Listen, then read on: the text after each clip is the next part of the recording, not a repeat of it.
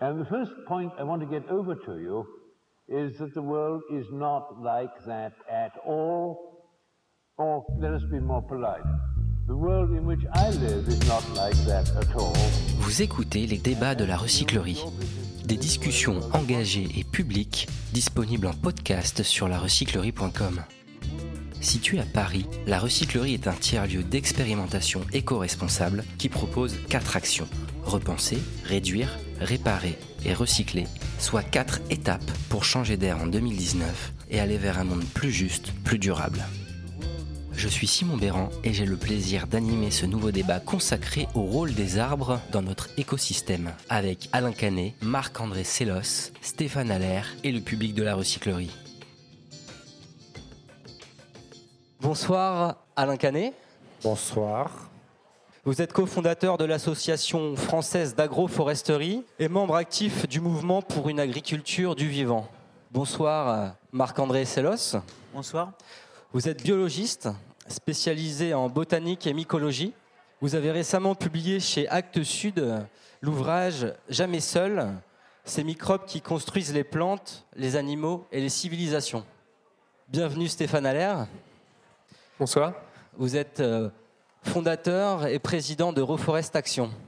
Alors euh, aujourd'hui, les arbres, les, les forêts nous promettent une discussion passionnante car les arbres rendent de nombreux services à la nature, donc aussi aux, sociétés humaines. Alors pour être le, les plus complets possibles, on va orienter notre débat en trois parties. On va d'abord parler du rôle des arbres dans la nature, puis du rôle des arbres dans l'agriculture, et enfin du rôle des arbres dans la culture. Donc trois grands axes, nature, agriculture, culture. Alain Canet, qu'est-ce qu'un arbre? Les questions les plus simples sont parfois les plus difficiles à répondre. Oui, ça c'est sûr. Je ne sais pas, moi ce que, ce que je vous conseille de faire quand même, c'est, vu ce qu'a dit Martin en introduction, je vous conseille de beaucoup manger et beaucoup boire parce qu'on coûte très cher. Alors nous, pardon, contrairement, euh, contrairement aux arbres, nous sommes des consommateurs. Les arbres sont des producteurs. Un arbre, c'est une machine à fabriquer du sol. Voilà, rien d'autre. Un arbre, ça fabrique du sol. Et un arbre, la meilleure définition pour un arbre, alors l'éminent scientifique à côté de moi ne sera pas d'accord, mais la meilleure définition pour un arbre, c'est de dire que ça fait tout avec rien. Et, et j'aime bien celle de notre ami commun qui s'appelle Ernst Zürcher. Alors, il faut lire le livre de Sellos, parce qu'il est un tout petit peu mieux, mais le livre de Zürcher est, est pas mal aussi. Hein. Euh, puis Sellos, il a une jolie cravate et tout, il présente bien. Euh, c'est important de bien présenter quand on parle d'arbres. Hein. Tout flatteur, vite au dépens. Oui, ça va. Et j'aime bien la définition, dire que partout où elle peut, parce que ça c'est extrêmement important et on en est très loin et on va vous montrer une petite vidéo dans quelques minutes. Partout où elle peut, la terre appelle des arbres, systématiquement. Il y a l'appel dynamique du sol. Le sol a besoin, comme nous, d'une ration quotidienne de plantes fraîches. Alors, des arbres, des arbres, c'est une forêt. Qu'est-ce qu'une forêt? Il semblerait que ce soit un, une association d'arbres. Il semblerait qu'il y ait une voûte dessus, une clé, et que tout ça cohabite, coopère. Mais ça, on demandera, on posera la question aux forestiers, puisque moi, je suis, on peut jamais être spécialiste quand on parle d'arbres puisque chaque jour qui passe, on en apprend beaucoup. Le génome de l'arbre est tellement supérieur au nôtre qu'il faut être extrêmement humble. Moi, je m'occupe plutôt de l'agroforesterie. En maraîchage, on parle de permaculture. Moi, je on en m'occupe de parlera l'agroforesterie. plus largement en deuxième partie, du coup? Et là, si on continue Moi, sur, ce que sur je la- voulais dire, si vous Dites. permettez, c'est que, et je crois que c'est un petit peu l'objet du débat de ce soir, c'est que les arbres sont très importants en forêt, mais ils sont tout aussi importants hors la forêt, et qu'aujourd'hui, dans le monde, vous avez des forêts domestiques, des agroforêts, et Mhm. aujourd'hui, dans le monde, 50% des arbres sont hors la forêt. C'est-à-dire que dessous, on y vit, on y cultive et on y travaille. Et comment se portent les arbres, les forêts aujourd'hui à l'heure du réchauffement climatique, de l'effondrement de la biodiversité? Alors, les arbres se portent moyennement bien. Les arbres se portent moyennement bien parce qu'évidemment, le, GIEC l'avait très bien défini et écrit. Aujourd'hui, on est rentré dans les chocs climatiques. On est rentré dans des chocs climatiques assez, assez difficiles à supporter et même les microbes ont beaucoup de mal avec ça. Aujourd'hui, il fait très chaud, il fait très froid, on a beaucoup de vent et on a des grandes périodes de sec et on a des, sols qui montent en température au printemps et à l'automne de façon dramatique. Ce qui est simple et sûr, c'est que le, le boulot qu'on a à faire ensemble, le boulot que nous avons à faire ensemble, euh, puisque le carbone et le cycle premier, ils déterminent les autres. Si on doit parler de biodiversité, il faut parler de carbone. Si on doit parler d'eau, si on doit parler de phosphore, si on doit parler de vie sur Terre. Aujourd'hui, on a un manque à carboner les sols qui est de 50%. Ça veut dire qu'on n'est pas du tout dans un monde fini. Certains vous diront qu'on est dans un monde fini, ce qui est totalement faux. Euh, certains vous diront qu'il faut protéger la nature, ça n'existe pas, qu'il faut protéger la biodiversité, la biodiversité, ça ne se protège pas, ça se produit, ce qui est complètement différent. Aujourd'hui, on a un énormissime problème de sol nu, de sol travaillé et un manque d'arbres hors la forêt qui est considérable. On doit avoir deux fois plus de végétaux sur Terre si on veut rééquilibrer nos écosystèmes. Le seul job qu'on ait à faire, c'est ça.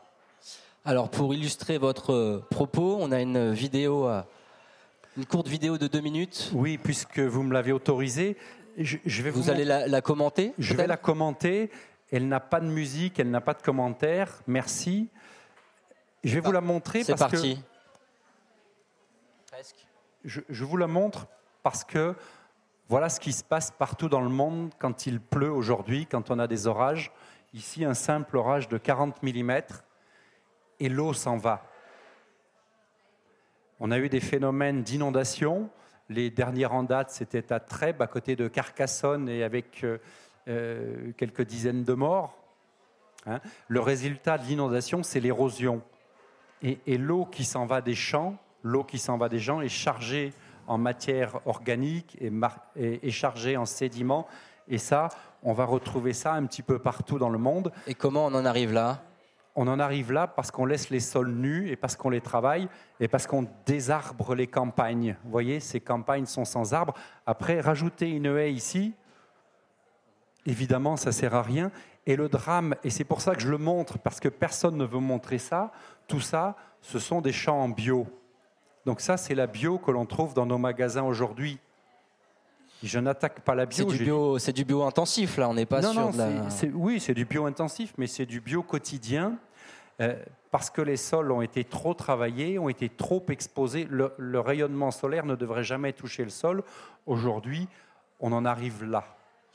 Donc on verra sur la partie dédiée à l'agriculture comment justement on arrive à une autre forme d'agriculture qu'on appelle agroforesterie. Vous allez nous parler de ce concept aussi. Ben, je, vais essayer parce que ça, c'est insoutenable et ça se passe dans toutes les régions du monde. À chaque fois qu'on a un incident, un incident pluviométrique un peu important, et malheureusement, les incidents d'orage et de pluie ils sont de plus en plus fréquents et de plus en plus violents. Alors, ça pourrait être des champs plus loin, c'est en conventionnel, donc en non bio, mais peu importe. Ce que je veux faire passer comme message, c'est qu'il faut réformer toutes les agricultures aujourd'hui, et toutes les agricultures doivent aller vers un mot dont vous avez probablement entendu parler ou qu'on va mettre dans le débat, qui s'appelle l'agroécologie. Marc-André Sellos,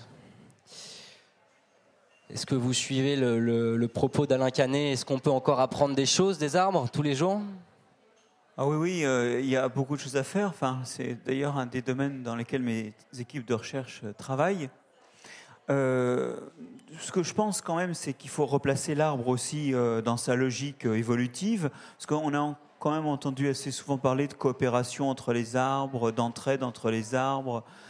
Euh, la base quand même de l'arbre, c'est que c'est un, un peu, et je suis désolé de dire ça un petit peu crûment, parce que par ailleurs je suis passionné d'arbres, c'est un peu une saloperie qui fout la merde. Pourquoi? Un arbre, c'est quelque chose qui consacre une partie de ses ressources à faire un tronc pour être au-dessus des autres. Et ça, c'est le début des emmerdes, parce que si les autres font pas un tronc pour être au moins aussi haut que ce tronc-là, et du coup, à la fin, tout le monde est obligé de faire un tronc pour arriver à la lumière. C'est- une, emmerde pour, euh, pour la nature ou pour l'humain? Bah, c'est une emmerde pour les voisins.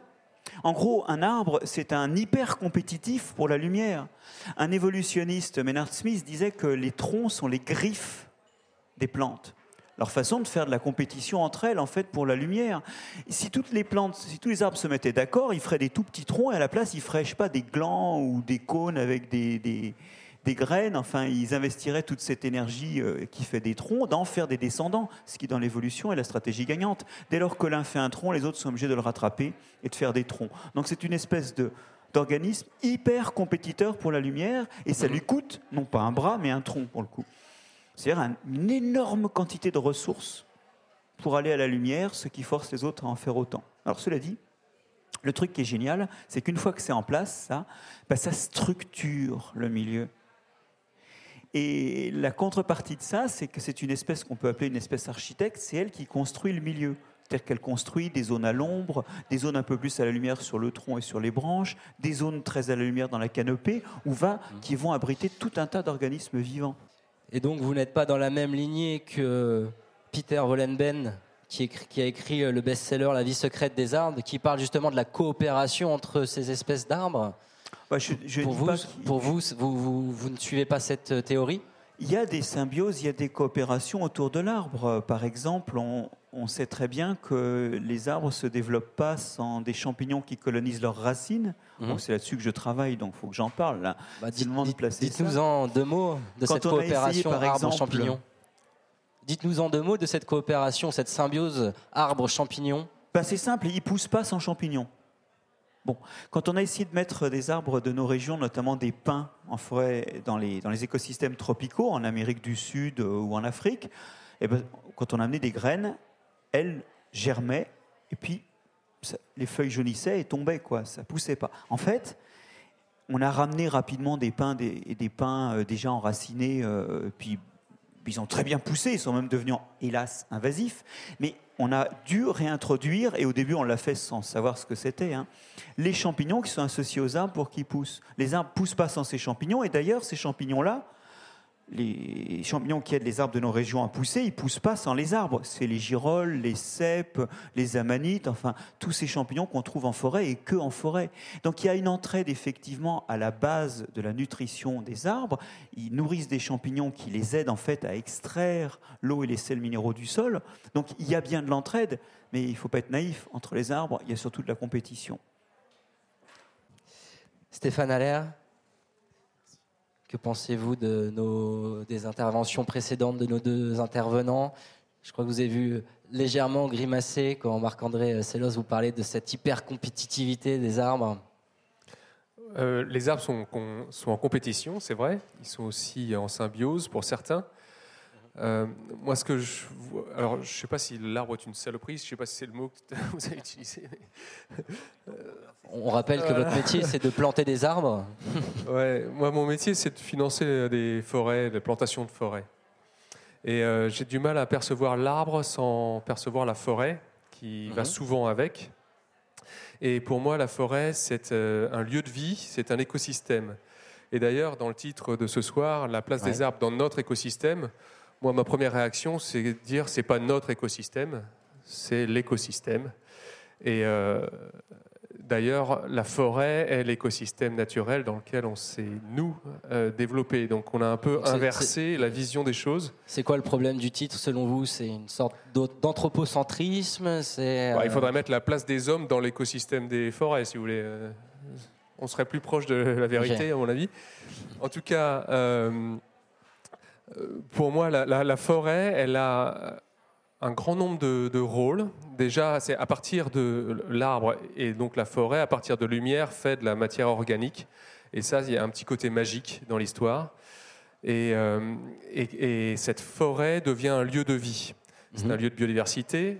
C'est le principal lieu de biodiversité terrestre. Il y a les océans, il y a les zones humides, il y a les forêts. Et euh, cette, euh, cette forêt nous apporte un grand nombre de bénéfices. Et pour replacer l'homme dans cette histoire, finalement, à quoi sert la forêt dans notre quotidien? Elle nous produit notre oxygène, elle stocke notre CO2, mais elle enrichit nos sols pour nos cultures, elle va aller filtrer notre eau, donc une forêt égale une station d'épuration en quelque sorte. Elle va retenir les sols avec ses racines, donc pas de digue, mettez une forêt à la place, etc. etc. Donc là, elle, nous permet de fabriquer des objets des habitats Alors voilà, elle produit du bois. Et ce bois, euh, bah, il y en a au-dessus de nos têtes, par exemple. Euh, et d'ailleurs, ce bois, il a le vent en poupe, en quelque sorte, en ce moment, puisque euh, avec la transition énergétique que l'on promeut au niveau français, européen et même mondial, eh bien, le bois a une place assez centrale. Alors c'est une bonne chose? Ben, oui, c'est bien et c'est pas bien. C'est super parce qu'il vaut mieux construire en bois qu'en béton, si vous voulez. C'est moins émissif en termes de CO2. C'est très vrai. Et, ce bois-là continue de stocker du CO2, surtout les charpentes. La problématique, c'est d'arriver à produire assez de bois assez vite euh, par rapport à la demande, parce qu'il y a le bois construction euh, où il y a une très forte demande, mais il y a aussi la biomasse, le bois énergie, où là aussi euh, la demande explose. Et les forêts ont du mal à, fournir tout cela. En tout cas, les forêts gérées, exploitées, durablement, on l'espère, pour certains cas. Et je pense notamment à la forêt française qu'on connaît mieux ici. Euh, bah, ça la met un petit peu sous pression. Elle est gérée. Il n'y a plus de déforestation en France puisqu'on l'a fait il y a quelques centaines d'années. Mhm. Mais euh, il y a une problématique de produire la ressource bois. Et où on en est en matière de déforestation? J'ai un chiffre à vous donner. La moitié des forêts a été détruite au cours du XXe siècle. Comment on en est arrivé là? Est-ce qu'on est sur cette tendance encore euh, aujourd'hui? On est sur une tendance de 10 millions d'hectares déforestés par an, tous les ans. L'ONU nous sort le chiffre de 15 milliards d'arbres coupés tous les ans liés à la déforestation. Alors ce n'est pas ici, c'est surtout dans les zones tropicales, équatoriales. Donc on a évidemment l'Amazonie, on a le bassin du Congo en Afrique et euh, l'Indonésie, euh, la Papouasie-Nouvelle-Guinée. Et la déforestation, elle a toujours lieu, elle est liée à un certain nombre de choses. La première cause de déforestation dans le monde, c'est le charbonnage par les populations locales qui ont besoin d'énergie pour cuire leurs aliments. Ça, c'est la première, si on prend tous les écosystèmes confondus. Alors évidemment, on parle beaucoup de soja en Amazonie, puisqu'on va, euh, va couper des forêts pour y faire des cultures de soja ou autres. Euh, et puis on parle d'huile de, palme, plutôt en Indonésie, etc. Donc oui, il y a toujours de la déforestation. Mais ce qui est mhm. surprenant dans l'histoire, c'est qu'il y a un papier qui est sorti il y a à peu près deux mois et qui dit qu'il y a plus de forêts aujourd'hui qu'il y a 20 ans. Alors ça vient un petit peu en contradiction avec euh, la très forte déforestation que l'on vit. Et c'est parce qu'il y a un certain nombre de facteurs qui viennent compenser ça. Il y a de la reforestation, comme euh, je fais moi, mais euh, à des échelles très importantes. Il y a aussi de la déprise agricole. Et il y a aussi le changement climatique qui rend des zones où les arbres n'étaient pas dans leur euh, écosystème naturel et qui finalement trouvent les conditions climatiques pour pouvoir s'y installer. En revanche, on a moins de forêts primaires, voire quasiment plus. Alors voilà, les nouvelles forêts n'ont pas le même niveau de qualité. On ne mmh. peut pas parler d'équivalence en termes de biodiversité, notamment, dans bien des cas.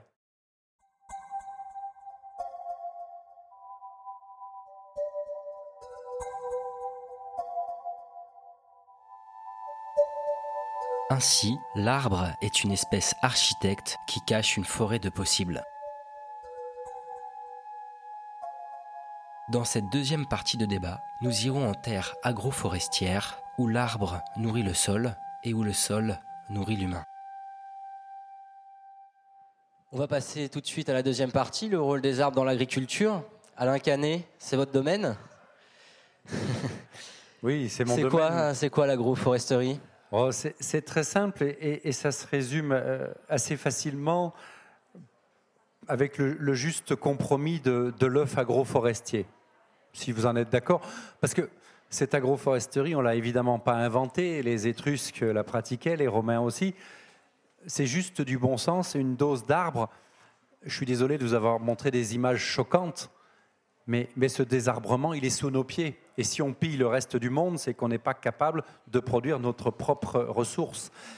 Si je prends l'exemple de l'œuf agroforestier, ben, s'il est un très bon œuf, mais un très bon œuf agroforestier, il est bien meilleur à la santé, beaucoup plus riche, parce que s'il est agroforestier, je garantis que ma poule est allée sous les arbres. Et elle aussi, elle a coévolué avec les arbres. Si ma poule est allée sous les arbres, elle a mangé des feuilles, elle a mangé des fruits, elle a mangé des baies, elle a mangé de l'herbe, des vers de terre, des insectes, des minéraux. C'est-à-dire que dans la journée, elle a toujours quelque chose à faire. Donc l'œuf est évidemment beaucoup plus riche, la consommation d'aliments est moindre, ben, l'animal qui a toujours un divertissement, si on peut appeler ça comme ça, ne développe pas de stress, donc pas de toxines. Ça veut dire aussi que mon parcours agroforestier va stocker beaucoup de carbone. Mon parcours agroforestier va recycler les effluents d'élevage, ce qui est un gros, gros problème. Ces arbres. Vous nous parlez de permaculture, là, finalement Mais évidemment, la culture permanente, et c'est ça qui nous intéresse, et c'est ça qui nous, qui nous préoccupe. Et, dans mon parcours agroforestier, ben, mon, mon, agriculteur va avoir un deuxième atelier, des fruits secs, par exemple, ou pas d'ailleurs, mais peu importe où il va faire des arbres têtards. Je pense que vous connaissez tous les les fabuleux arbres têtards. Les trognes, des arbres qui produisent du bois sans qu'on les coupe jamais au pied. Le plus connu d'entre eux étant le saule, le saulosier avec lequel on fait de la vannerie. Tous les arbres champêtres sont têtards, ils sont très riches en biodiversité et on va produire du bois. Donc au-dessus de mes poules, je peux produire le chauffage de la maison de retraite qui est à côté. Mais ces arbres, comme ils fleurissent ils vont produire des nectars, des pollens et de la propolis pour les abeilles. Enfin, cette agroforesterie, c'est une chaîne assez simple, assez vertueuse, qui fait qu'on va conforter le revenu de l'agriculteur, diversifier les productions, optimiser le rayonnement solaire, capter cette énergie qui ne doit pas toucher le sol. Et je vous garantis que les œufs sont bien meilleurs à la santé.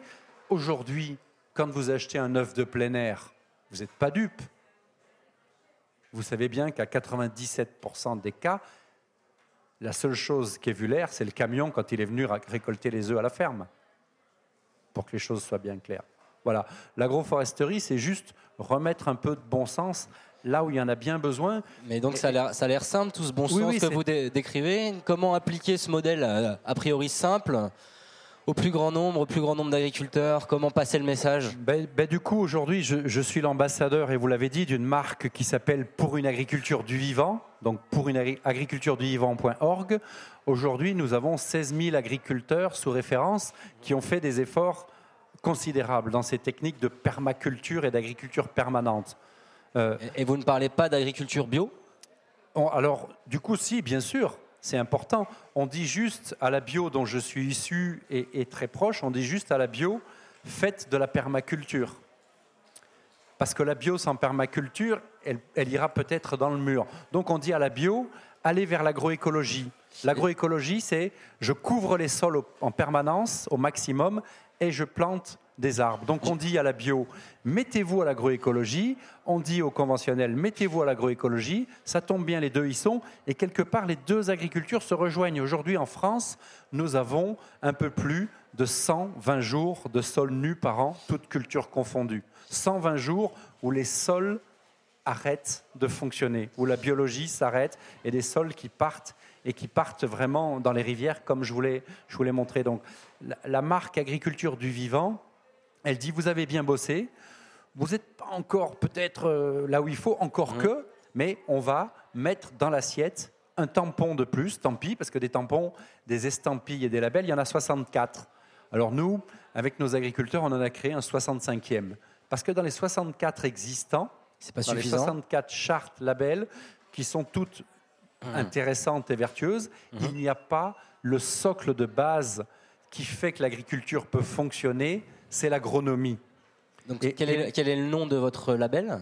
C'est pour une agriculture du vivant. Hein. c'est une espèce de plaidoyer pour mhm. une agriculture du vivant. Pour être tout, à fait clair, est-ce que vous pouvez nous rappeler la différence entre agriculture bio et agroécologie? Mais le, problème, c'est que toutes les agricultures, euh, et, bio inclus, euh, ont des pertes de matière organique, des pertes de fertilité. Ces sols qui sont trop travaillés, qui sont trop pulvérisés, qui sont trop laissés nus, perte de la matière organique, c'est ce que vous voyez couler dans toutes les rivières. Hein.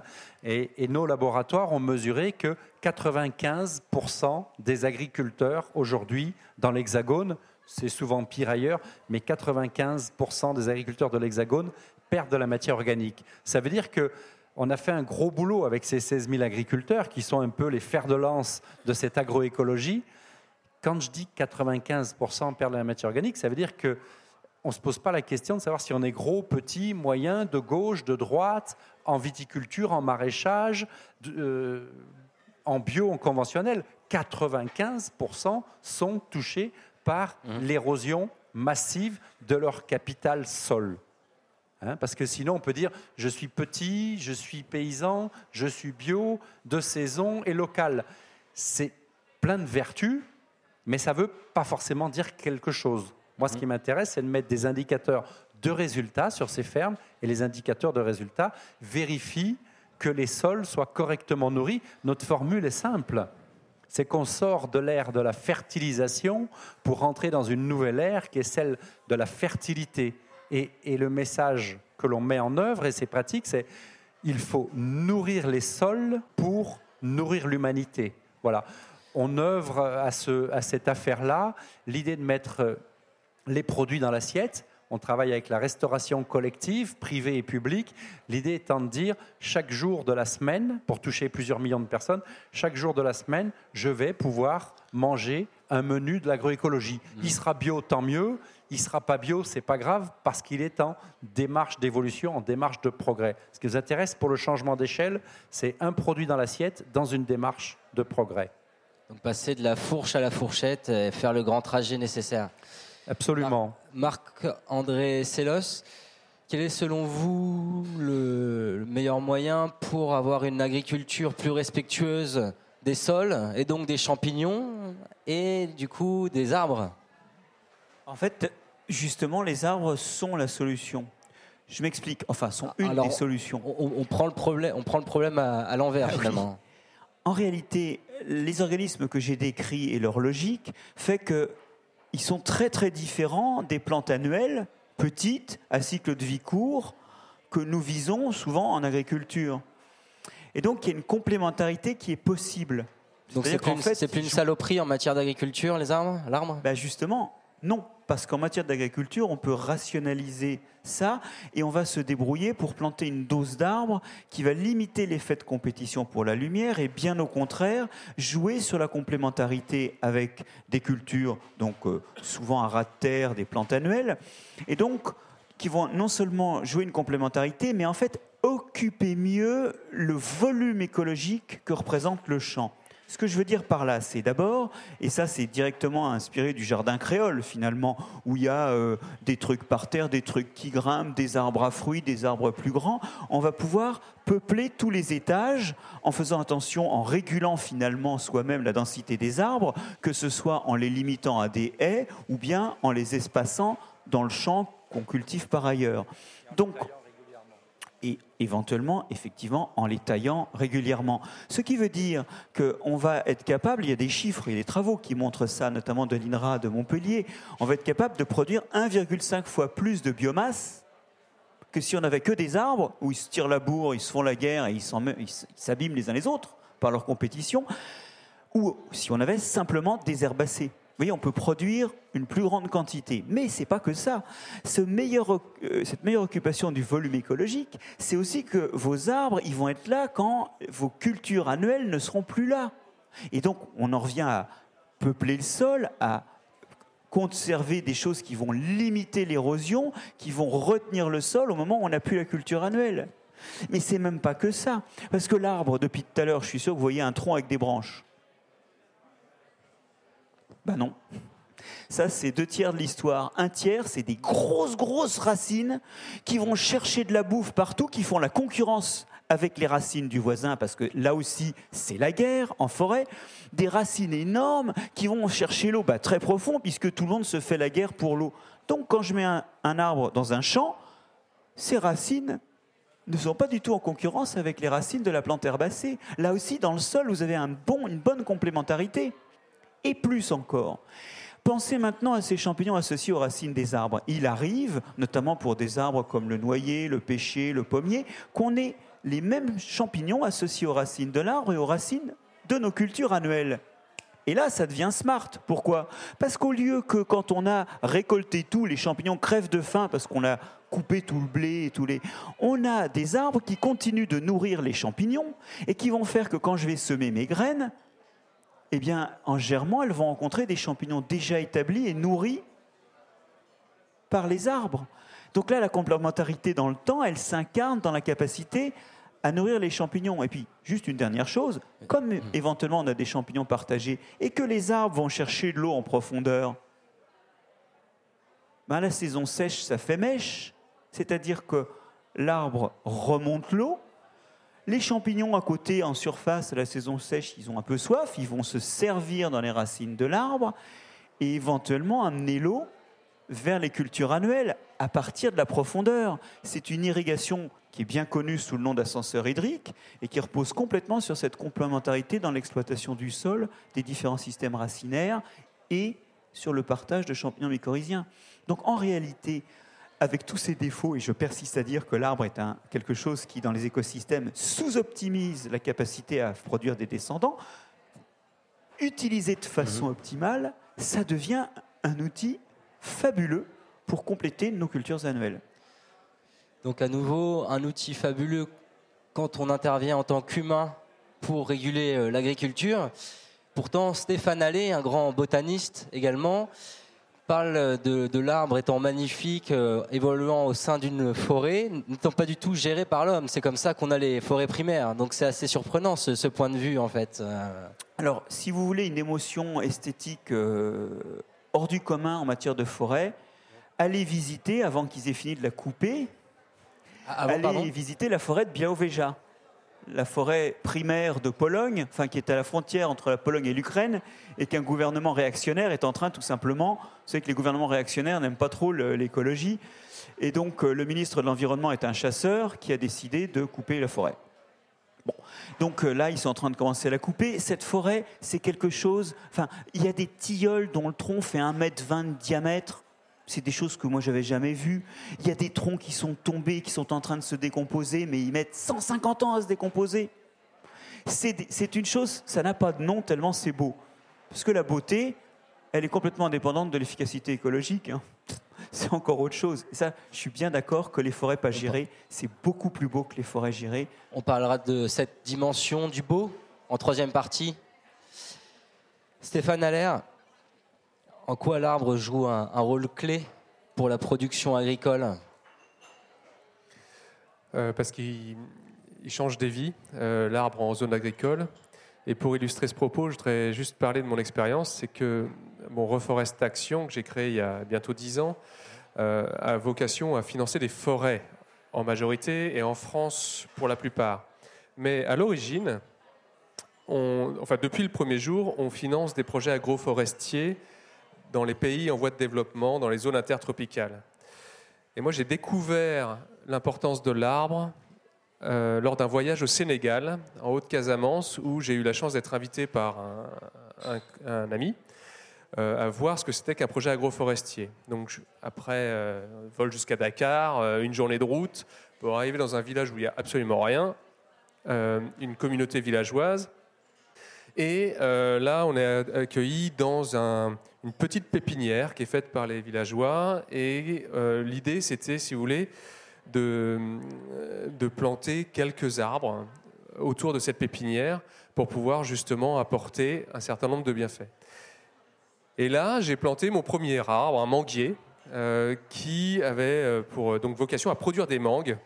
Et ces mangues allaient être vendues sur les marchés locaux, apporter des revenus complémentaires aux populations locales et allaient être aussi consommées par bah, la famille de la personne à qui appartient ce manguier. Eh ben, ce manguier, j'ai compris son importance quand j'ai vu la réaction de toute la communauté qui était autour au moment où on l'a planté parce que c'était la fête. C'était vraiment la fête. C'était une espèce de célébration à l'arbre. Et, euh, et j'ai pas compris le pourquoi du comment avant d'avoir vu la réaction des gens. Mais après, quand on m'a montré que là où il y avait des arbres, eh bien, l'eau était revenue en surface et que du coup, ils avaient accès à l'eau parce que par capillarité, l'eau était remontée. Parce que euh, au Sénégal, quand il fait 40 degrés à peu près tout le temps et que euh, vous avez vraiment très chaud, l'arbre à palabre, il a une importance sociale juste fantastique. Or, les manguiers servent aussi à ça. Vous allez euh, discuter dessous et créer du lien social. Et il va produire de la biomasse, il va enrichir vos sols, il va vous aider à faire une culture entre vos arbres. Là-bas, ils font de l'arachide. Enfin, dans une autre partie du Sénégal, mais les projets que je connais mieux, c'est les productions d'arachide entre les arbres. L'arachide, on arrache la plante, c'est la cacahuète. Toutes les cacahuètes qu'on mange, elles viennent souvent de là-bas. Ben, on arrache la plante, on arrache le sol avec, Et dès qu'on a euh, des pluies diluviennes, ça lessive les sols et ça les appauvrit. Et on se retrouve dans la situation que tu décrivais tout à l'heure. Bon, ben là, l'arbre agroforestier, il, est, euh, il retient les sols, il enrichit, il apporte de l'ombre, il garde la fraîcheur et il améliore le rendement des cultures. Et qu'en est-il de l'arbre urbain? Est-ce que vous avez aussi des projets de reforestation, si on peut dire, en ville? Oui, on plante des forêts euh, urbaines. Que, une ville monde, par exemple, comme Paris, euh, va atteindre les plus 4 à plus 5 degrés d'ici à 50 ans si on ne fait rien? Alors, en forêt, on perd, enfin, ou sous les arbres en tout cas, on perd de 2 à 8 degrés euh, en température par rapport à des zones minérales. Et euh, alors, reforestation, nous on plante des forêts urbaines selon une méthode qui a été euh, introduite par un botaniste japonais qui s'appelle Miyawaki, qui, qui, a 90 ans cette année et qui a développé une méthodologie qui consiste en fait à planter des arbres de façon extrêmement serrée. Il en met 3 par mètre carré, alors que d'habitude en forêt on en met un tous les 10 mètres carrés. Bon, ben là c'est 3 au mètre carré, des essences très diversifiées, et il va aller créer artificiellement de la concurrence, mais aussi de la symbiose entre ces arbres, de façon à avoir des taux de croissance extrêmement élevés. On gagne un mètre par an dans ces forêts urbaines, ce qui est très rapide. Et on a des forêts très étagées, c'est-à-dire que vous ne pouvez pas rentrer dedans, c'est un peu une petite jungle en quelque sorte. Et ces forêts urbaines, ce sont des écosystèmes que vous rendez à la nature. Voilà. Vous n'allez pas vous y promener. Vous, vous rendez ces mètres carrés à la nature. Mais en contrepartie, cette nature vous apporte de la fraîcheur, du carbone stocké, ramène les petits oiseaux, les petits mammifères, ce que vous voulez et que vous ne voulez pas. Euh, mais tout cet écosystème s'autogère et devient autonome à force. Donc là, on a indéniablement une réponse concrète pour lutter contre le réchauffement climatique bah, Pour lutter contre le réchauffement climatique à travers le carbone stocké, mais aussi en créant des îlots de fraîcheur, effectivement.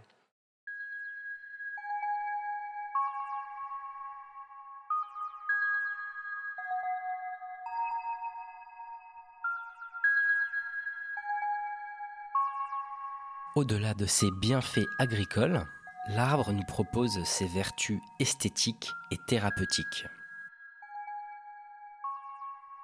Des vertus en mesure de réenchanter nos récits collectifs. On va passer à la troisième et dernière partie, Alain Canet. En tant qu'humain, on voit généralement la forêt comme une ressource, un gagne-pain. Comment changer de regard? Comment voir davantage euh, l'arbre, la forêt comme un allié, un allié du vivant? Je ne sais pas, c'est des questions difficiles ça. Mais elles sont, elles sont, larges, vous allez où vous voulez. Alors je vais, du, coup, je vais revenir sur, euh, sur Paris, parce que Paris, pour moi, c'est une ville de travail. Il y en a pour qui c'est une ville de loisirs. Mais on était en grande réflexion cet après-midi. On, va proposer, dès la rentrée prochaine, de faire planter un arbre par élève scolarisé en France dès l'année prochaine. Parce que là, il y a une urgence absolue en ville, mhm. à l'interface des villes, hein, parce que les, banlieues, les zones artisanales et commerciales en ont bien besoin, et à la campagne, pour recréer du lien, du dialogue. Chaque écolier de France pourra planter un arbre avec un élu, avec un agriculteur, avec un pêcheur, un chasseur, un apiculteur. Enfin, on va faire une boucle comme ça. Et je me dis, pour sauver Paris, il y a une chose qui est extrêmement simple. Écoutez bien, pour sauver Paris, c'est super simple. On ne pourra pas planter beaucoup d'arbres dans Paris tel que Paris est configuré aujourd'hui. Pour sauver Paris, ben, il faut faire ce qu'a commencé à faire la recyclerie. Il faut planter 600 000 plantes grimpantes.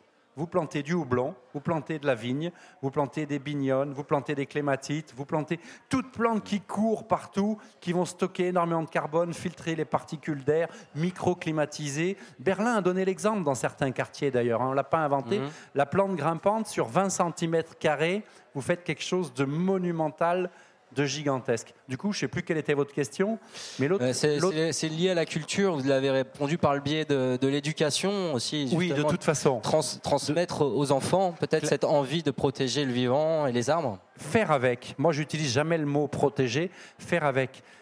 Cette, discussion m'inspire un, pays où je travaille beaucoup et qui sera l'objet d'un de mes prochains livres, qui est le Maroc. Et je pense là tout de suite à l'arganeraie Je pense à l'arganeraie, pourquoi? Parce que c'est un système agroforestier, qui, comme il en existe partout de par le monde, qui est juste absolument génialissime. Vous avez 800 000 hectares d'agroforesterie. Vous avez 800 000 hectares d'arganiers tous plus beaux les uns que les autres, dans lesquels on a trouvé le juste milieu, la combinaison de ces, de ces forêts domestiques. D'ailleurs, entre parenthèses, il est bien des forêts de par le monde où l'homme est, où l'homme vit, l'homme travaille, qui sont très très riches en biodiversité. Parce que l'homme, quand il vit dans la forêt, il sait qu'il faut laisser l'arbre mort. Hein. Il ne faut pas opposer. Là, on n'est pas sur de la forêt urbaine. Comment? Là, on n'est pas sur de la forêt urbaine, on est sur de la forêt où, où l'homme habite sans, sans vivre Alors, avec, voilà, à travers les villages? L'exemple de l'arganeraie, parce que l'huile d'argan, vous en utilisez presque toutes. Enfin, je n'ai pas besoin d'avoir la réponse. Hein. mais, un produit à très haute valeur ajoutée, avec une dispersion d'une trentaine d'arbres à l'hectare, montre que l'arbre hydrate un milieu sec. Non seulement il hydrate un milieu sec, parce qu'un arbre, ben, ça crée de l'eau, n'est-ce pas? Non seulement il hydrate un milieu sec, mais il permet à plein de monde de vivre. C'est-à-dire que sous les arganiers, je fais de la culture, je fais de l'élevage, j'ai des abeilles, j'ai, malgré la spécificité de l'arganeraie, c'est que c'est une plante unique, mais j'ai beaucoup de biodiversité. Contrairement aux idées reçues, j'ai de l'herbe sous les arbres, parce que certains vont me dire que sous les arbres, rien ne pousse. Et, ce modèle-là, qui est un modèle d'arbre tétard, c'est-à-dire d'arbre énormément taillé pour le fourrage pour les animaux et pour le bois, pour la, pour la cuisson, me montre qu'ici, on a une boucle d'un système simple qui produit de l'eau, qui produit de la biodiversité, qui produit des paysages, qui produit qui est, très productif et mhm. qui, produit des microclimats. Et aujourd'hui, le climat, c'est une question de climat. Donc, finalement, cet arbre-là est, un peu le maillon, le maillon premier de la chaîne élémentaire de la vie dans cet espace-là. Voilà ce que ça m'inspire. Pour continuer sur, cette partie liée à la culture, une autre thématique qui est liée à la culture, c'est le bien-être. Euh, quels, sont les apports des arbres en matière de bien-être et de humain? Qu'est-ce qu'ils nous apportent psychiquement, psychologiquement, physiquement? Ben, Je crois qu'ils nous apportent euh, beaucoup de choses. Je crois qu'il nous, il, paraîtrait même que l'ionisation de l'air fait que ça nous rend de bonne humeur. Il est avéré, prouvé qu'une salle d'examen en bois donne des résultats meilleurs. Il est avéré, prouvé que le problème, de, l'arbre, c'est qu'on est obligé de dire des banalités, mais, mais, des banalités, parfois, il faut en emboîter un certain nombre. C'est pas comme au muséum là-bas, on, ne s'embête pas avec ça. Une cour de récré, une cour de récré arborée, ça fait des gosses moins violents. Et puis, et puis, franchement, entre nous, entre nous, qui, qui a joué gosse dans un arbre ici, dans cette salle? Qui a mangé un œuf agroforestier garanti? Ouais, finalement. Bon, oui, bah toi, évidemment, tu es pistonné, toi. Tu les reçois en direct par. Euh, oui, je, crois que le geste de, la jeunesse, de la cabane, du bâton, enfin, quoi, de mieux qu'un bâton pour jouer Quoi de mieux qu'un gland qu'on voit germer? Vous vous rendez compte? Un, un, gland, un simple gland qui pèse 3 grammes va nous donner une masse de 25 tonnes juste en recyclant. Mmh quelque chose qui est au-dessus de notre tête qui s'appelle le CO2, qui est un problème. Donc l'arbre dans la culture, c'est la solution à tous nos problèmes. Marc-André Sellos, euh, j'ai envie de vous faire sortir de votre, euh, de, vous faire retirer votre casquette de scientifique et on va parler un peu politique. L'arbre est symbole de vie. On a l'arbre de vie, de la famille. On parle d'arbre géologique, généalogique, pardon. Au regard des, des luttes actuelles, on a la forêt d'Ambach en Allemagne, on a eu la ZAD de Notre-Dame-des-Landes avec l'arbre un peu au cœur d'un symbole. Diriez-vous que les forêts sont aussi aujourd'hui euh, symboles de militantisme? Bah, oui, alors je ne sais pas vraiment si les gens se battent pour des forêts en particulier. Hein. Euh, les exemples qui ont été cités sont quand même des exemples où on se bat pour des espaces agricoles aussi. Et on a bien raison de le faire, hein, ça c'est pas la, question. On, euh, fait le lien avec l'agroforesterie? Mais euh, oui, enfin, c'est pas inconciliable, c'est sûr. Non, mais c'est vrai qu'on est quand même en train de, voir une mutation euh, majeure dont on, nous, à l'échelle de nos générations, on s'en rend pas compte, mais il y a une mutation majeure de l'homme occidental par rapport à la forêt. Il faut se souvenir que très longtemps, la forêt, ça a été la zone de non-gestion. C'est-à-dire, c'était ce qui poussait par défaut, et en particulier sur des sols qui étaient peu productifs, et on n'y foutait pas le nez, sauf pour aller chercher des arbres. C'est que très tard qu'on commence à gérer la forêt. Hein. Ça commence au moment où on prend conscience que la forêt, c'est une façon de faire des bateaux. Donc, que c'est une ressource stratégique. Et on met une administration forestière en place, qui d'ailleurs est un bras de l'armée au départ. Hein. Mmh. Euh, mais, là, on est à nouveau dans une, dans une vision duelle où on a l'humain d'un côté et l'arbre de l'autre. Eh ben, la forêt, c'était pas justement le domaine de l'homme. Le domaine de l'homme, c'était celui qui était défriché, agricole. C'est ainsi que d'une part, on a mis en place des formations indépendantes pour gérer la forêt et pour gérer l'agriculture. C'est pas les mêmes écoles, hein, même si maintenant ça a tendance à se recombiner un petit peu. Puis c'est pas les mêmes gens. Euh, donc d'une part, effectivement, il y avait ça. Puis en fait, la forêt, c'était un peu le bordel. Quoi, hein. Quand on dit de quelqu'un que c'est un homme des bois, euh, c'est un peu le contraire de l'homme civilisé. C'était un peu le répulsif. Et ça, c'est en train de changer complètement. Mhm. Paradoxalement, je crois que c'est une conséquence du fait que euh, en ville, on est complètement déconnecté de la nature. Du coup, on est en train de faire renaître. Les urbains sont en train de faire renaître une vision différente de l'arbre et une vision beaucoup plus positive pour le coup euh, qui est une vision à la fois euh, naïve et porteuse d'espoir. Naïve parce que c'est vrai que des fois, on a l'impression que, enfin, moi, j'ai, on a au muséum des gens qui viennent faire, euh, qui viennent rentrer en contact avec les arbres pour éprouver le contact avec les forces telluriques. Moi, j'avoue que j'ai du mal à adhérer à ça. On a aussi très souvent des beaux livres sur la forêt et sur l'arbre où on voit, vous savez, ces espèces de cathédrales où il y a des grands troncs, et en dessous c'est couvert de belles feuilles mortes. Euh, les arbres ont tous le même âge, ça c'est des trucs plantés par l'homme, hein, c'est pas des forêts naturelles. Vraiment pas. La forêt naturelle, c'est un bordel avec tous les âges et des trucs qui se décomposent partout. Mais c'est porteur d'espoir. Pourquoi bah parce qu'on a transcendé cette vision de la forêt comme la zone de non-organisation, la zone dont Buffon, puisqu'on parle du Muséum d'histoire naturelle, Buffon écrivait que la, forêt, euh, c'était vraiment le bordel le plus total, c'était d'abord pas beau à voir, disait-il, et c'était complètement désorganisé, et même les plantes s'y étiolaient. Bon, on a transcendé cette vision négative de l'arbre et de la forêt, et maintenant on est prêt à en faire un outil, un outil pour la ville, même si tu as raison, on n'a pas toujours la place, et un outil aussi pour l'aménagement esthétique, productif du territoire. Ça, c'est vraiment porteur d'espoir, ce changement d'attitude. Et franchement, en 50, 100, pardon, 50 à 100 ans, on a complètement changé notre vision de la forêt. Eh ben merci Au point pour que notre génération, euh, positive. Euh, on s'en souvient pas de cette vision négative. Merci pour cette euh, vision positive.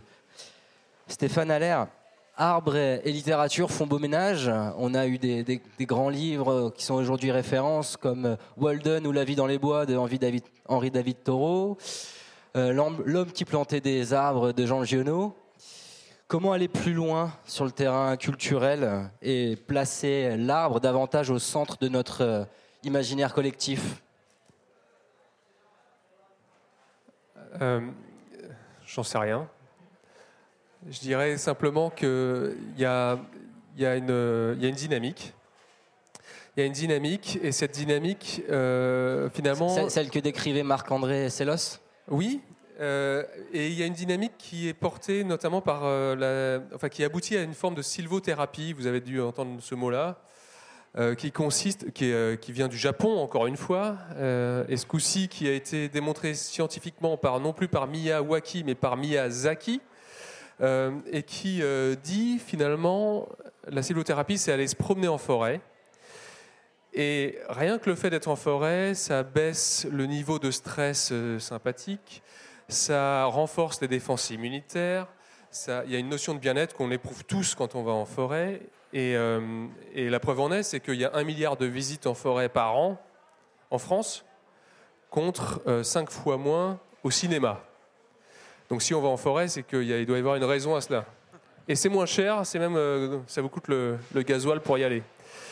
Euh, voilà, donc il y, a une dimension assez forte avec la forêt, et je dirais que... Donc ça, c'est en lien avec le bien-être, on en a parlé un petit peu Avec le bien-être, et d'un point de vue purement culturel, oui. la, la forêt, on a quand on la connaît pas ou peu, parce qu'on est des citadins, eh bien, quand on y va, on voit euh, des arbres, des plantes, des feuilles, des petits, des arbres, des grands, des petits, des ceci, des cela. On voit ce que l'apparence de la forêt.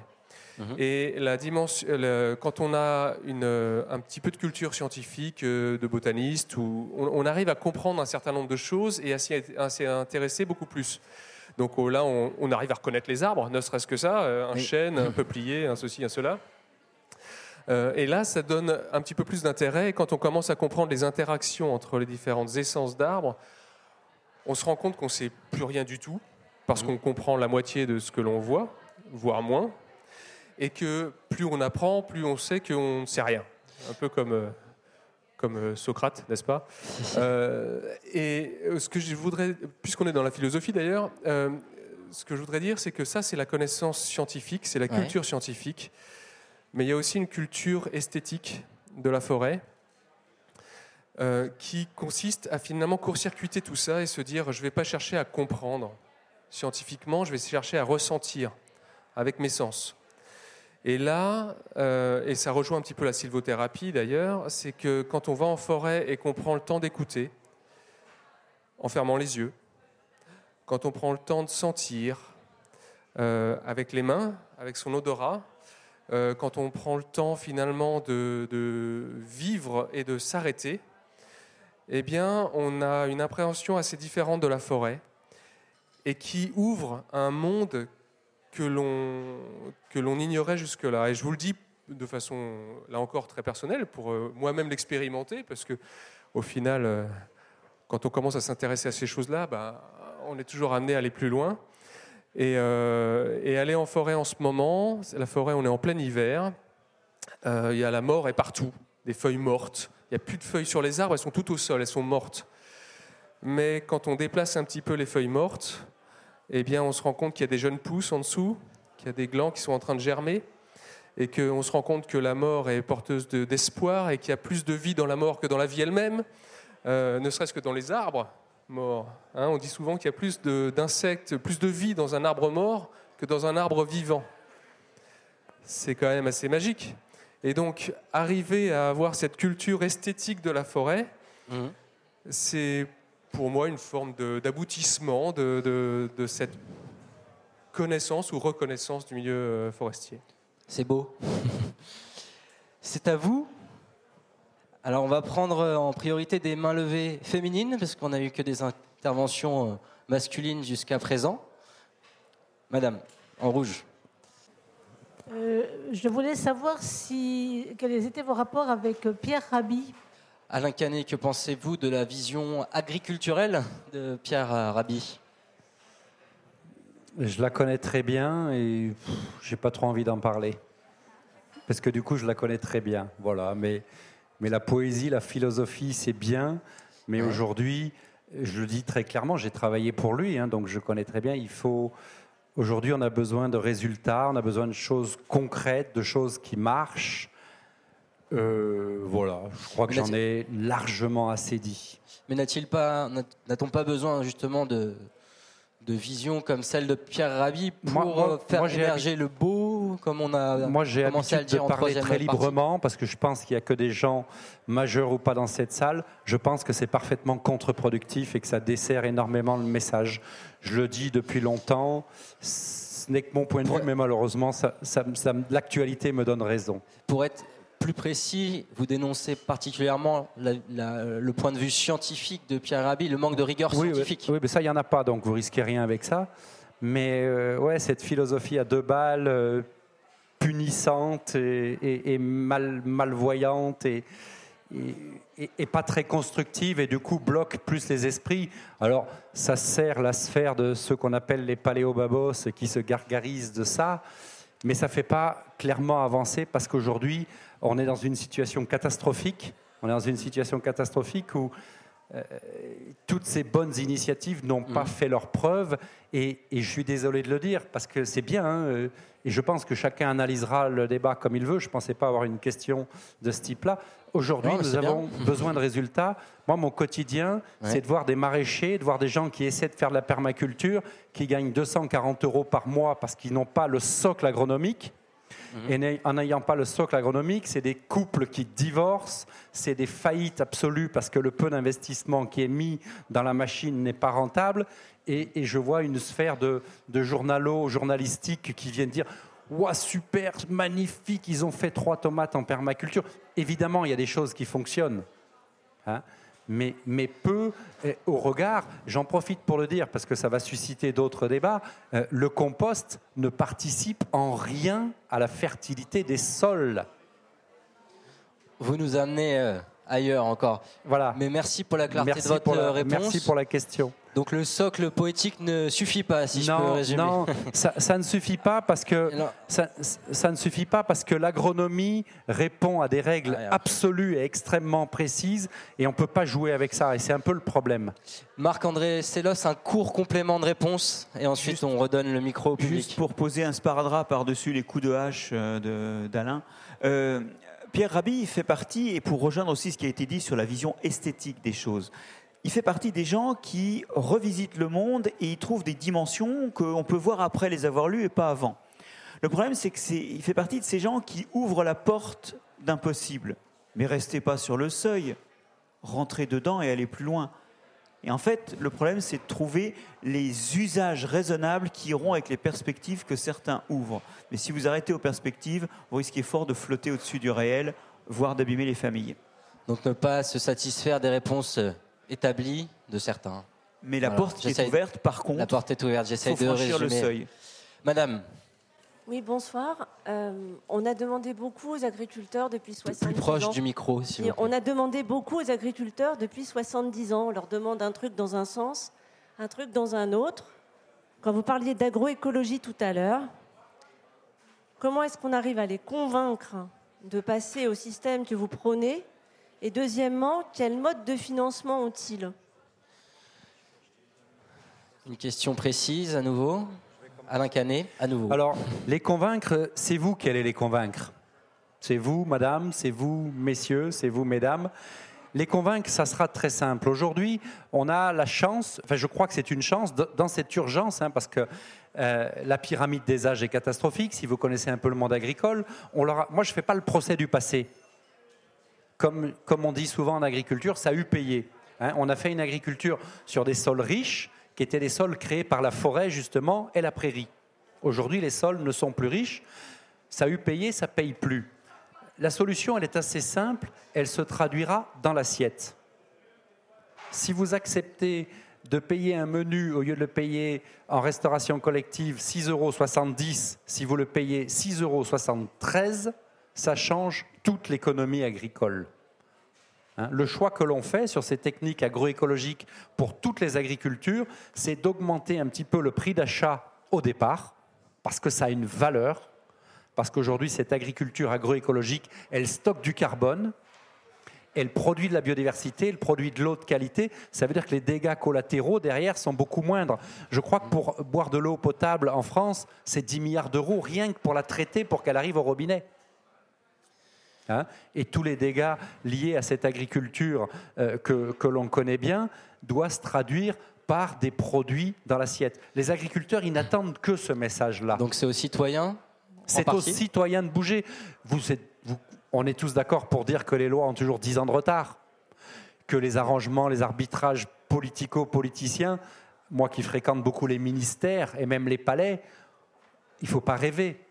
Si ensemble on est capable de faire un geste fort envers les agriculteurs dont ils ont besoin, parce que le désarroi est extrêmement profond dans toutes les agricultures, en disant on a bien compris, ce message de l'agroécologie, vous couvrez les sols, vous les protégez, vous laissez planter, parce qu'on parle d'agroforesterie, de plantation, la régénération naturelle assistée, hein, la ronce berceau du chêne, est un moteur ex- excellent pour faire pousser des, des plantes.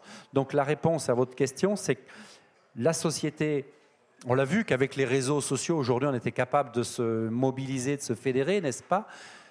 Consommons ces produits de l'agroécologie, et puis derrière, on fera le job. On a monté, si ça vous intéresse, vous regarderez, on a monté une unité de formation qui s'appelle Vert de Terre Production. Sur Vert de Terre Production, on a mis des contenus en ligne. Tu es en bio, en argilo-calcaire avec de l'élevage, un itinéraire spécifique pour gagner en autonomie dans cet élevage-là. Voyez, on met tous les contenus faits par les agriculteurs et les techniciens en ligne, et c'est vrai, et c'est vrai que cette révolution, cette évolution, elle se fera, elle passera par la formation. Il y a un besoin d'échange, de pédagogie. Moi, ce qui m'anime dans ce réseau de 16 000 fermes, il y en a 2500 en bio, hein, pour vous donner un ordre d'idée, où tout ont progressé. Ce qui m'anime, c'est la dextérité des agriculteurs.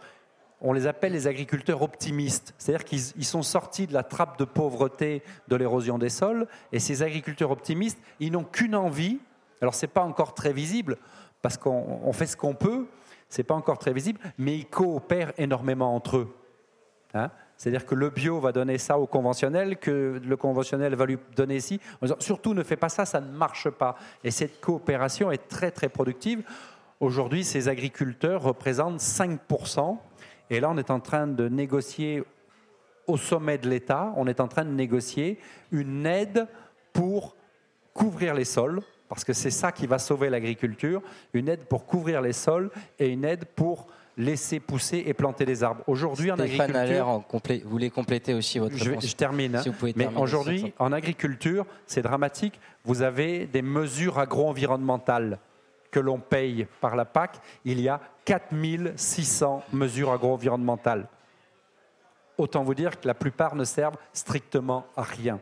Hmm. Il faut couvrir les sols, les protéger, faire pousser des plantes pour que ces sols aient leur ration quotidienne de matière fraîche. Juste une petite parenthèse sur l'engagement citoyen. C'est un des grands combats de Pierre Rabhi, donc quelque part, vous, vous êtes en mesure de boire une bière avec lui, je suis sûr. Stéphane Allaire.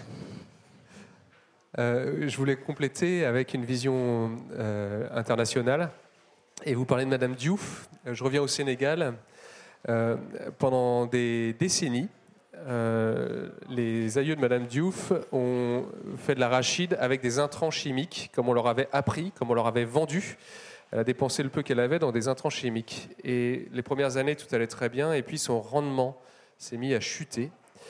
Et euh, ce qui l'a amené à l'agroforesterie, c'est euh, une quasi-famine et, et une perte de rendement agricole forte.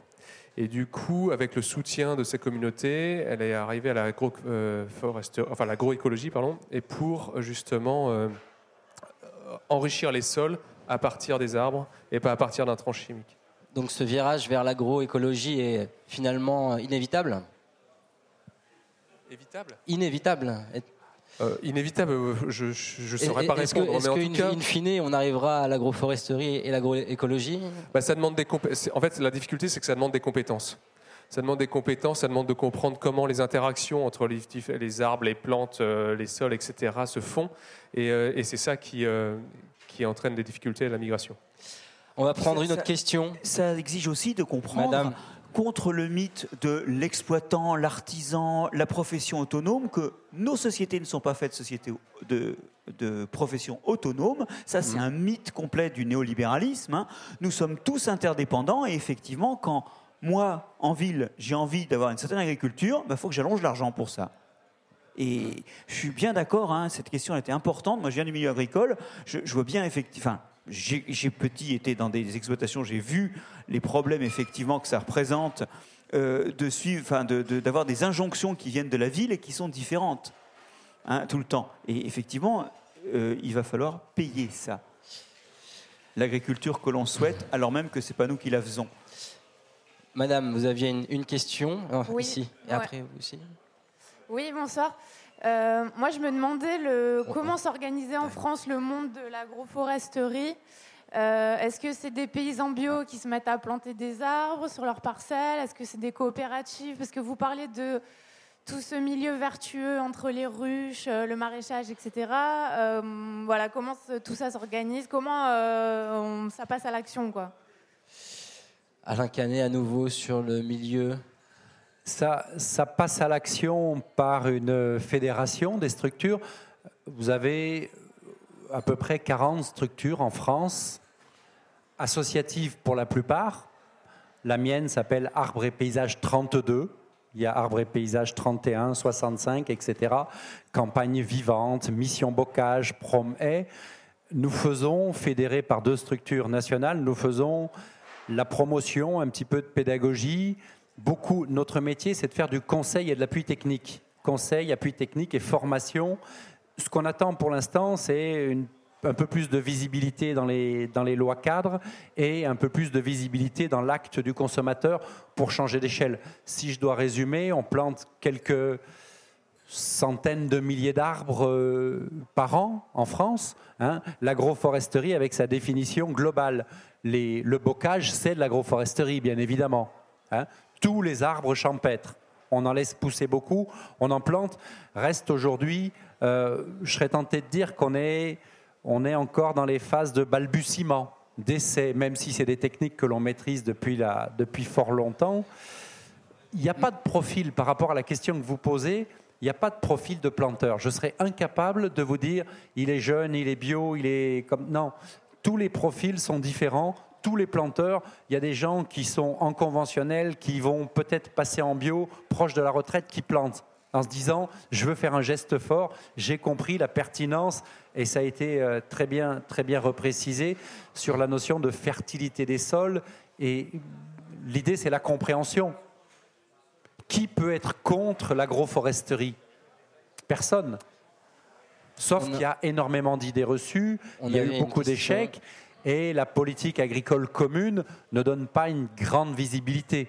C'est pour ça que j'insiste, hein, on compte sur le champ sociétal pour mettre un coup d'accélérateur dedans, parce qu'aujourd'hui, même si on demande à ce que euh, le produit soit mieux payé à la source, parce que le revenu des agriculteurs est catastrophique, il s'avère que ces techniques d'agroécologie, il s'avère, puisque notre métier, on a un métier qui, qui a un petit peu évolué, on met des indicateurs de résultats sur les fermes.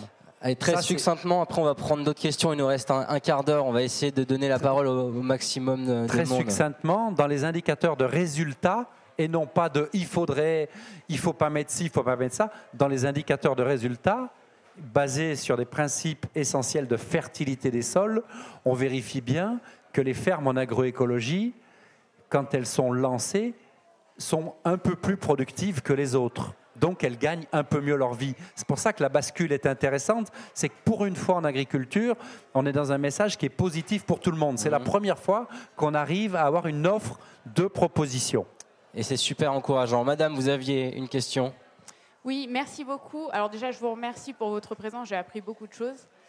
Euh, je voulais savoir concrètement, à part par euh, consommer mieux dans notre assiette, qu'est-ce qu'on peut faire pour favoriser, en tant que euh, citadin, puisqu'on est euh, finalement euh, majoritairement tous citadins, comment on peut favoriser la reforestation euh, en France ou dans le monde?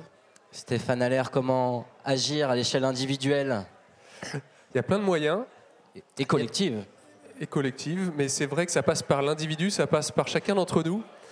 Euh, c'est pas à la COP 24 que ça s'est encore décidé cette fois-ci, peut-être la prochaine fois.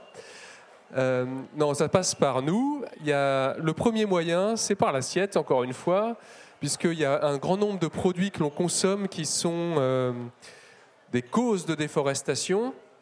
On pense bien évidemment au soja. Euh, sur le bassin amazonien, où là, ben, vous savez qu'on coupe des forêts pour faire de la production de soja qui viennent alimenter notre bétail et la viande que l'on consomme. Donc moins de viande rouge égale moins de soja. Ça, c'est la logique des choses. Après, bon, c'est toujours beaucoup plus compliqué. Hein. Et puis il y a l'huile de palme.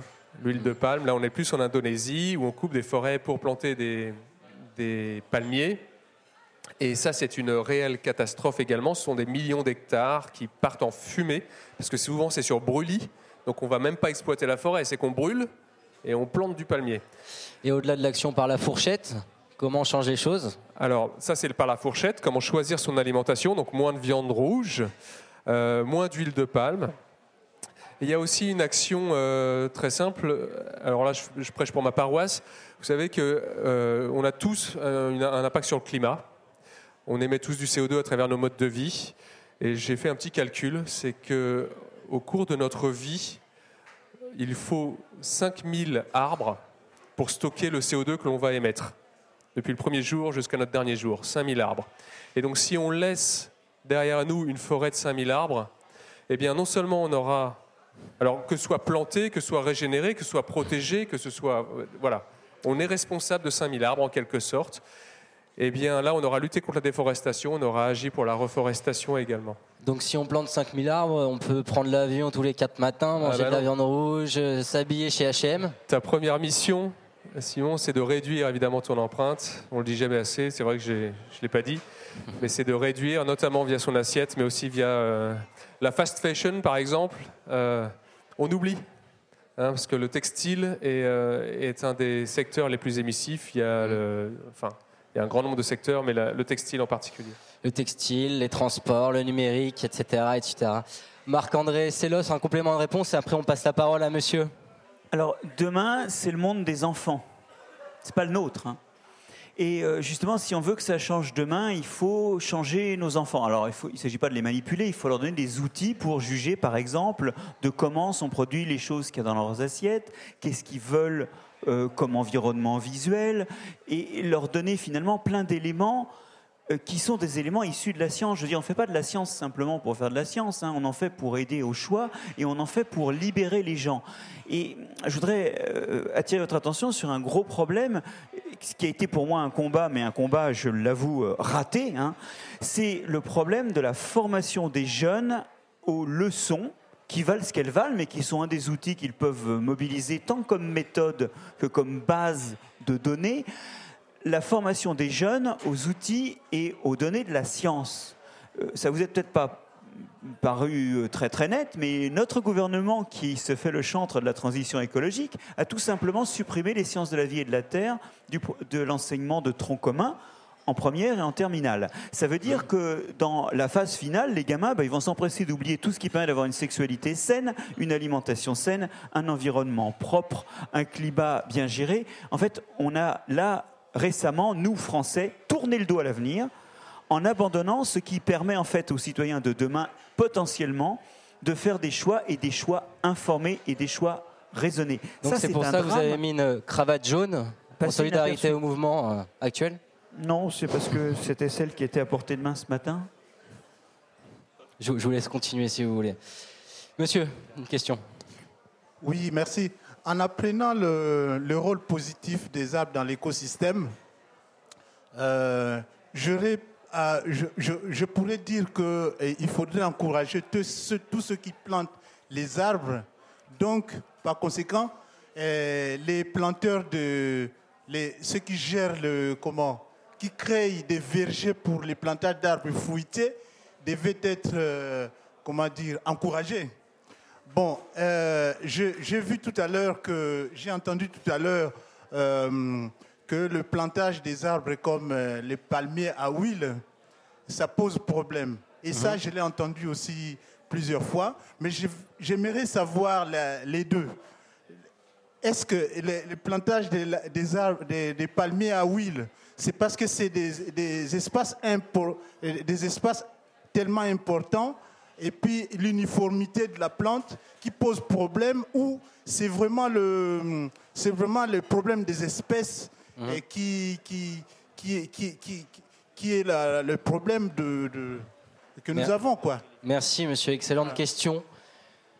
Quels sont les véritables problèmes liés à ces plantations gigantesques d'huile de palme? Est-ce que c'est euh, le manque d'espèces végétales, le manque d'espèces d'animales Quels sont animales Quels sont les, problèmes Bah, euh, déjà, l'huile de palme, la problématique, où elle se trouve essentiellement, pas que, mais essentiellement en Indonésie, en Papouasie-Nouvelle-Guinée. Vous êtes dans un endroit du monde où, euh, par défaut, j'ai envie de dire, vous avez de la forêt équatoriale d'une grande densité, d'une grande variété, avec des milliers d'espèces végétales et animales. Des milliers. Rien à voir avec ce qu'on connaît ici, rien vous avez cette diversité et euh, vous brûlez pour planter une seule, espèce, le palmier. Alors, ça pose deux problèmes. Le problème de la diversité, c'est-à-dire qu'on parle beaucoup de Laurent Houtan, vous en avez forcément entendu parler, euh, je sais pas peut-être, mais euh, voilà, c'est quand même le lieu de vie de l'orang-outan. Il est, euh, on en, il en disparaît des centaines tous les ans. Euh, et c'est une catastrophe écologique. Et c'est sûr que l'orang-outan, il va pas dans une palmeraie, il va pas d'un palmier à l'autre. Il perd son habitat. Et ça, c'est juste l'animal le plus emblématique de cette forêt, mais il y en a, il y en a plein d'autres, des, essences des espèces pardon, qui, euh, qui disparaissent. Donc c'est lié au manque de diversité. Et puis le palmier, c'est pas un vrai arbre en quelque sorte. C'est- On est euh, plus dans la plante que dans l'arbre, j'ai envie de dire. Et du coup, il n'a pas les mêmes caractéristiques qu'un arbre. Il va pas stocker autant de CO2, il va pas euh, retenir autant les sols, il va pas. Voilà.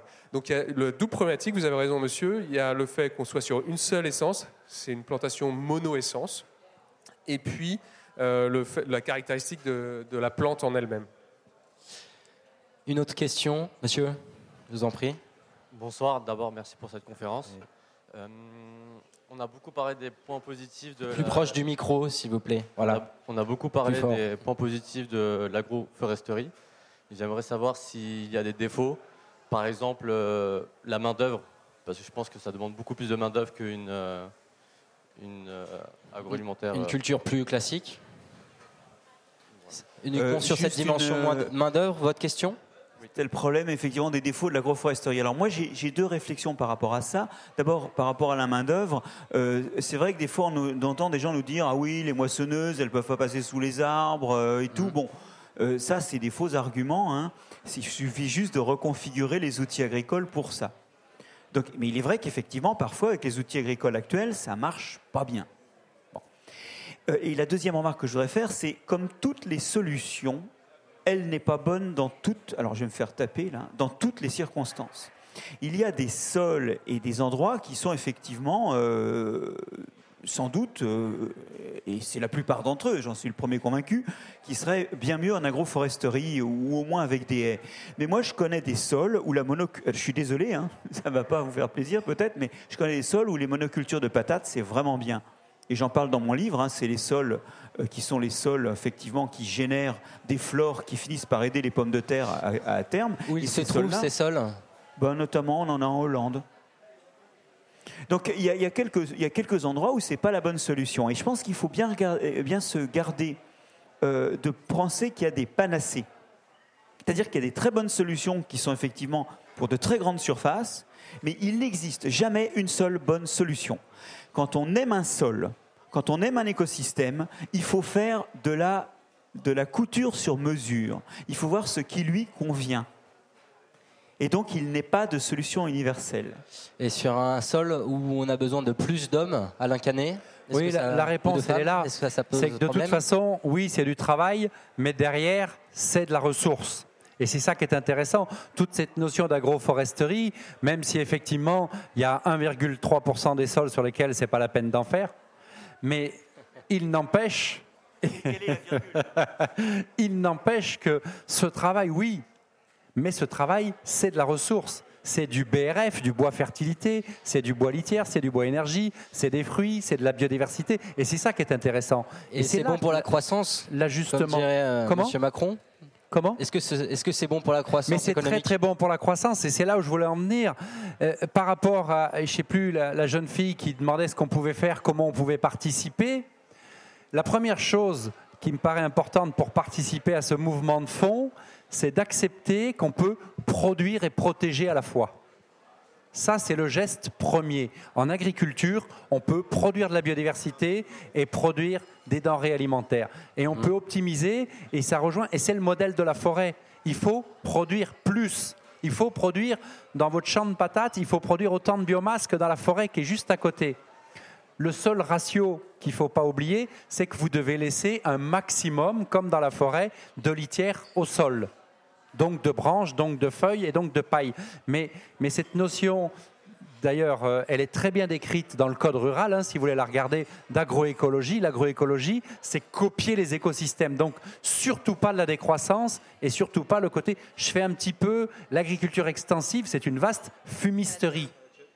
Si vous laissez faire, il se passe pas grand-chose. Si vous dynamisez avec des plantes géantes, avec des arbres, ça va très bien.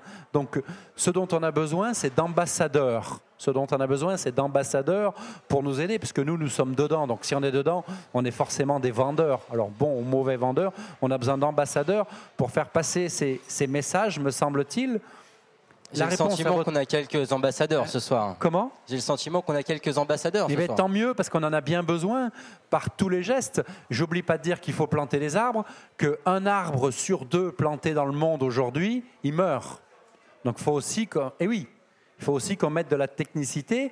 Je pense qu'il faut qu'on arrête de regarder les arbres, notamment en ville, comme juste des cartes postales.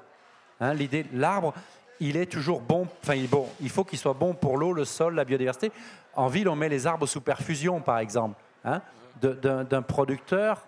On le transforme en consommateur. Donc, il faut qu'on change, euh, faut qu'on change un petit peu nos regards. Et puis, j'oublie pas de dire, comme ça, puisque vous avez dit que vous aviez appris quelques trucs, un arbre agroforestier, comme en forêt. En forêt, chaque jour qui passe, un arbre, ça perd des branches. Un arbre, c'est fait pour être taillé. Un arbre agroforestier, pour que ça marche, l'agroforesterie, il faut impérativement tailler les arbres. Je fais des arbres fruitiers, je les taille pour faire la mise à fruits. Je fais des billes de pied, je les élabore pour que la moissonneuse de Marc-André Sellos passe au rat. Et puis après, une forme traditionnelle que j'ai évoquée rapidement, c'est l'arbre tétard. Les paysans ont fait des systèmes agroforestiers très, très productifs, notamment dans les pays de la Loire, en Bretagne et, et dans d'autres zones de bocage, avec ces arbres tétards. J'étête l'arbre et il repousse. Et ça, c'est super parce que, juste, je conclus, vous produisez, écoutez bien, ça, c'est pas dans les bouquins de Rabbi, vous produisez de plus en plus de biomasse sans jamais couper l'arbre au pied. Il faut sortir du, côté punitif dans nos écosystèmes. Il faut juste leur donner des plantes. Il faut exprimer nos sols avec des plantes et des plantes géantes que n'aime pas, pas trop Monsieur Sellos parce que lui c'est un grand spécialiste des microbes. On fait ce qu'on peut dans la vie et des champignons.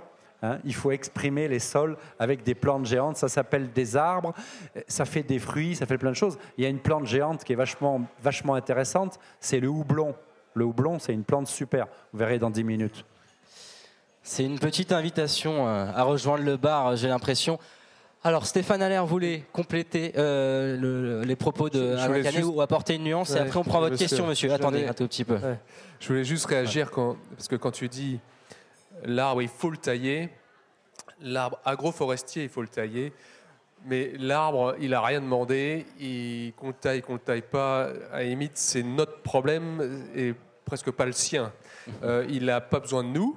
Et tout ce dont on parle là, c'est comment intégrer l'arbre dans notre écosystème. Donc nous avons besoin de lui, voilà, donc il ne faudrait pas inverser les choses. C'est pas l'arbre qui a besoin qu'on le taille. Monsieur Je suis désolé, un arbre en forêt, ça perd des branches tous les jours. Bon, on, va continuer chose. effectivement les discussions techniques autour de, de- de- d'une bonne bière. Monsieur, vous avez la lourde responsabilité de Oui, poser oui. la dernière question. Euh, bonsoir. Une petite question, euh, peut-être à la marge du sujet de ce soir. Euh, Ah bon qu'a- Que peut-on attendre de l'ONF, euh, puisqu'on n'en a pas parlé, l'Office national des forêts Que devient-il Euh, Est-il toujours vivant Et peut-il être euh, d'une aide dans les problématiques euh, de ce soir? Voilà. Marc-André Salos sur l'ONF. Alors, succinctement. un- ingénieur forestier euh, qui vous parle, parce que j'ai été ingénieur forestier pendant 15 jours à, à Sarrebourg. Bon, le divorce a été rapidement prononcé, mais, euh, parce qu'à l'époque, euh, l'institution était très raide. Et maintenant, elle est raide par rapport à des positions euh, productivistes et à une euh, vision très hiérarchique qu'elle avait héritée d'ailleurs de l'époque où c'était une armée. Je le rappelle, hein, à un moment, c'était l'armée. Il y avait des grades, il y avait bon, des officiers, des bon. Donc cette, maison a beaucoup évolué. Le problème, c'est que maintenant elle est raide pour une autre raison, c'est qu'elle est raide morte, faute de crédit et de personnel. Et euh, aujourd'hui, c'est un peu triste l'ONF parce que c'est un endroit où une jeune génération arrive. Cette génération a été formée à l'école forestière. J'ai fait partie des gens qui ont fait cette formation. Et euh, cette jeune génération, elle envisage la forêt comme un écosystème multiservice comme quelque chose qui est producteur de biodiversité, quelque chose qui n'est pas qu'un outil de production de biomasse. Et le problème, c'est qu'aujourd'hui, elle n'a plus les moyens de mettre en œuvre cette, euh, cette façon de voir. Et malheureusement, l'ONF, c'était un outil génial de gestion un peu centralisé et d'organisation de la forêt. Et au moment où euh, on pourrait en faire quelque chose au service d'une idée un peu plus noble et riche de la forêt, il n'y a plus d'argent dans les administrations, notamment dans celle-là. Je vous laisse tous les trois conclure. complément, juste en complément, euh, l'ONF gère la forêt publique, pas la forêt privée. En France, la forêt est privée à 75%. Donc, euh, l'ONF voilà, gère 25% de nos forêts, mais c'est les 25% dans lesquels on se promène le plus parce que aménagés pour l'accueil du public. Mmh. L'ONF a effectivement moins de crédits et du coup, pour se rémunérer, c'est comme cela que c'est mis dans les, dans les textes. Et ça pose un problème parce que euh, du coup, ça invite à faire de la, des coupes au-delà de ce que beaucoup euh, imaginent faire pour pouvoir justement euh, enflouer les caisses. Bien, je vous laisse conclure en une minute chacun. Quelle est la place des arbres dans l'écosystème? Stéphane Allaire. Bah, chacun lui donne la place qu'il a envie de lui donner. Je pense que la place de l'arbre est en chacun de nous. J'en suis persuadé, moi qui euh, ne suis pas ingénieur forestier, qui ne suis pas né dans la forêt, euh, je suis parisien et j'ai découvert euh, une grande place en moi pour l'arbre. Et je dois dire que l'arbre me le rend bien. Voilà, donc je vous invite chacun à faire une petite place dans l'arbre. Et vous savez que mettre la forêt dans notre quotidien, réfléchir un peu tous les jours, c'est un petit effort, mais c'est un devoir à la maison finalement. quel est mon impact sur la forêt et que m'apporte la forêt maintenant, au-delà de l'oxygène que j'utilise à chaque inspiration euh, eh bien, c'est une, une, bonne façon de voir les choses. La, forêt, l'arbre, n'est pas un sujet euh, à mettre en bas de la pile. Pour moi, il est à mettre tout en haut de la pile. Et vous savez que si à chaque COP, le, le problème de la déforestation est abordé sans jamais être résolu, c'est pas un hasard, c'est qu'on est très très dépendant de la forêt au quotidien. Merci beaucoup Stéphane Allaire d'être venu ce soir. Marc-André Célos, un La place de l'arbre, euh, je l'ai suggéré, elle est insupportable pour les voisins immédiats, mais euh, elle est un outil formidable pour des écosystèmes que nous souhaitons gérer, et malheureusement ou heureusement, je ne sais pas, tous les écosystèmes aujourd'hui sont anthropisés, on l'a évoqué, et l'arbre est un formidable outil, effectivement, un outil de production, un outil de durabilité des écosystèmes, notamment agricoles, on l'a évoqué, et aussi un, outil récréatif. Et au total, c'est un outil qu'on est en train de commencer à revisiter, puisque, comme on le disait, il y a ce changement d'attitude par rapport à l'arbre et à la forêt qui ouvre tous les possibles. Merci beaucoup, Marc-André Sellos, d'être venu. Alain Canet, un mot de conclusion à votre tour? Alors j'ai amené un petit livret que je vous donnerai avec plaisir, mais j'en ai pas pour tout le monde, qui s'appelle Arbre et biodiversité. Il est juste derrière moi, je vous invite à nous rejoindre à la fin du débat. Et, et je vous invite à regarder, voilà, à regarder Marc-André Sellos et, sa cravate euh, et sa cravate jaune. et je vous invite à regarder l'arbre euh, point de vue des pollinisateurs, par exemple, au hasard. Au hasard. Pourquoi? Parce que depuis trois ans, on donne plus de sucre aux abeilles qu'on récolte de miel dans notre petit hexagone. Le sucre que l'on donne, il est fabriqué avec du maïs, évidemment. On donne plus de sucre qu'on récolte de miel aux abeilles. Pollinisateurs sauvages, tout confondu, il n'y a pas de souci. Et, quand on regarde la place de l'arbre, alors les abeilles souffrent de tout un tas de substances toxiques, évidemment, mais souffrent aussi et surtout d'un manque de ressources généralisées. Vous avez dans les arbres des ressources invraisemblables en termes de pollen et de nectar, et de propolis et de miela. Et je conclurai rapidement, parce que sinon je vais me faire engueuler. Bah, après, on n'aura plus de temps par pour la boire euh, plante, cette fameuse par la plante, temps. Par la plante qui est la plus importante dans nos écosystèmes, qui s'appelle le lierre. Je vous invite à lire les deux numéros de la Hulotte sur le lierre. C'est très bien écrit, c'est tellement bien renseigné et en plus c'est drôle. Le lierre Et le chef d'orchestre de tout ça, vous le savez, avec sa phénologie inversée, il va fleurir très tard, fournir une baie tout aussi tard pour les oiseaux, les rongeurs, les écureuils. Enfin, le lierre est un écosystème à lui tout seul. Et juste un tout petit détail, le lierre produit des quantités de nectar invraisemblables pour nourrir et abreuver les abeilles quand elles en ont cruellement besoin. Le lierre fixe l'humidité atmosphérique de l'air pour produire des nectars. C'est une chose parmi les 400 qui sont développés dans cet ouvrage. Regardons les arbres, mettons des arbres dans les bois, dans les forêts et dispersons, diluons les arbres sur nos territoires agroforestiers qui en ont vraiment besoin. Et buvez et mangez agroforestier, évidemment. À Merci, votre bonne santé. Un grand merci à toutes et à tous d'être venus euh, nombreux. Au final, les, les premiers rangs se sont remplis.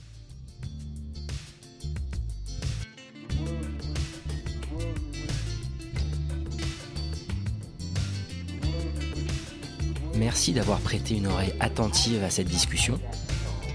Tous nos débats sont disponibles en podcast sur larecyclerie.com. Vous pouvez également suivre nos activités sur Facebook, Instagram ou encore mieux, venir échanger avec nous à la recyclerie au 83 boulevard Ornano à Paris, métro porte de Clignancourt.